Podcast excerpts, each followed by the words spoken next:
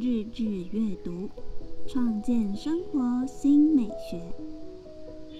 欢迎来到绘本村，我是猫咪子。今天是二零二二节气主题系列惊蛰。大家还记得立春时候说过的三候之一——蛰虫始振吗？立春时是说，这些躲起来不吃不喝过冬的虫子、动物们开始要苏醒；而惊蛰则表示这些昆虫、动物们因为春雷声而吓醒哦。惊蛰大多落在农历二月初二前后，农历二月初二也是土地公生日。台湾的工商界将土地公、福德正神奉为财神。除了农历正月之外的每月，只要逢初二、十六，皆会准备生礼祭拜。俗称做牙，在这边让小朋友动动脑。一年结尾称为牙，那新的一年第一回做牙，我们会称为什么呢？好棒哦！有小朋友知道哎，就是头牙。做头牙请客，通常会准备润饼。又称春饼或春卷，是以烤熟的薄面皮包裹切成细丝的肉类和蔬菜，再撒上糖粉、花生粉等，祈求年年春。用台语来说，就是“年年春”，年年都有余裕。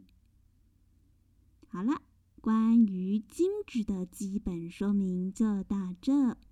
接下来我们要说关于金蛰的三后谚语及诗词。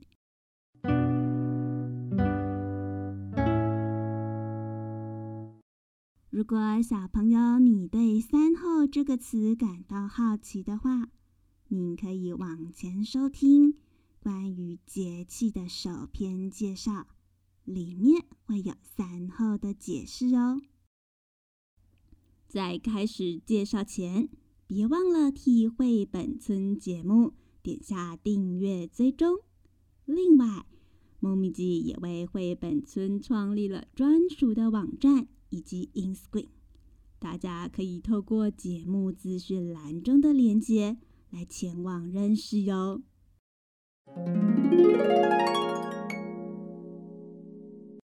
首先是惊蛰的三候，一候桃始华，桃花开始绽放。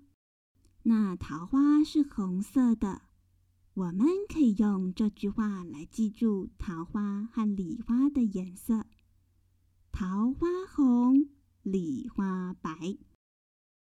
二候仓庚明，仓庚指的是黄鹂。月末惊蛰过后的第十日，黄鹂就会开始鸣叫。三候为鸠，老鹰开始悄悄地躲起来生宝宝喽。而原本躲起来的鸠，反而会出来鸣叫求偶。古时候的人们，因为突然没看到老鹰。相对周围的鸠一下就多了起来，所以就误解了是老鹰变成了鸠。接着是俗谚：“惊蛰闻雷米似泥。”哎呦，在这边的“米似泥”不是说米像泥土。而是指因丰收导致米价变得很便宜。整句俗谚的意思是：金值日打雷，表示节气无误，日后将风调雨顺；而稻谷丰收，造成米价相对便宜。小朋友，你会不会好奇，如果还没到惊蛰就打雷呢？蒙米记有找到一句形容这状况的俗谚：“未到惊蛰就打雷，会四十九日乌。”乌指的是乌云下雨，会连续下四十九天。最后是读一首诗的时间，这次要读唐朝元稹所写的《惊蛰二月节》。惊蛰二月节，唐·元稹。阳气出金枝，韶光大地周。桃花开蜀锦，应老化春秋。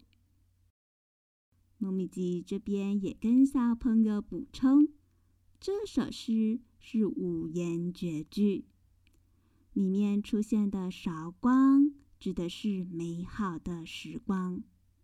诗词中多用来指美丽的春光，而第三句的“桃花开蜀锦”，则是形容桃花盛开，美的就像那漂亮的织品蜀锦一般。